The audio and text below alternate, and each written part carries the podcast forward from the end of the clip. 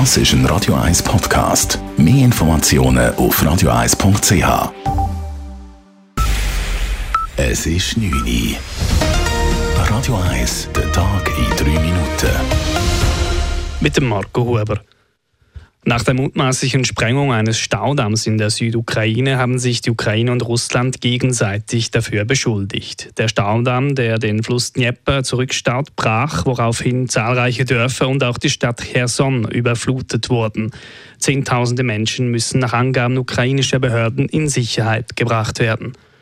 Die genauen Folgen sind noch nicht abschätzbar. Laut der Internationalen Atomenergiebehörde besteht keine Gefahr für das weiter nordöstlich gelegene Atomkraftwerk Saporischia. Die UNO hat humanitäre Hilfe angekündigt. Auch im UNO-Sicherheitsrat wird die Staudammsprengung thematisiert. Der Wohlstand von Zürcherinnen und Zürchern ist in den letzten 40 Jahren deutlich angestiegen. Das zeigt eine neue Analyse der Volkswirtschaftsdirektion des Kantons Zürich.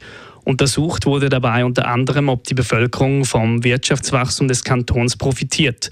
Die Analyse kommt zum Schluss, dass dem so ist. So stieg das Bruttoinlandprodukt BIP pro Kopf im Kanton Zürich von 1980 bis 2022 von 65.000 auf 104.000 Franken. Deshalb zieht Volkswirtschaftsdirektorin Carmen Walker-Späh folgendes Fazit. Zürcherinnen und Zürcher können sich heute viel mehr leisten als sie sich noch vor 40 Jahren haben können leisten Und ich sage es an dieser Stelle, es ist selbstverständlich inflationsbereinigt. Mit einem BIP von 104.000 Franken pro Kopf liegt der Kanton Zürich knapp 20.000 Franken über dem Schweizer Durchschnitt.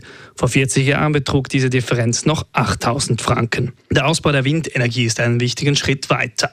Der Nationalrat hat die letzten Differenzen zum Ständerat bereinigt. Nun ist die Gesetzesvorlage bereit für die Schlussabstimmung. Das Parlament will, dass in der Schweiz schneller mehr Windenergie produziert wird.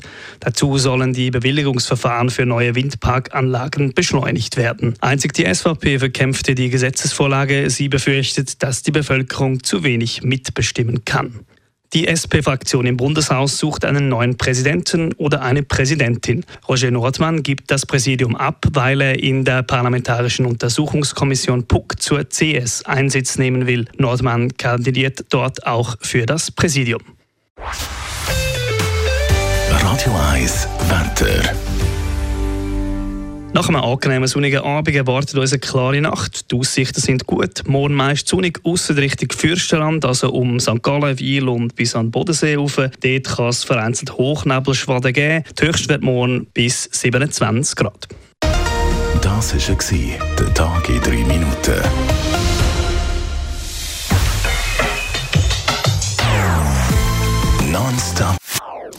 Das ist ein Radio 1 Podcast. Mehr Informationen auf radio1.ch.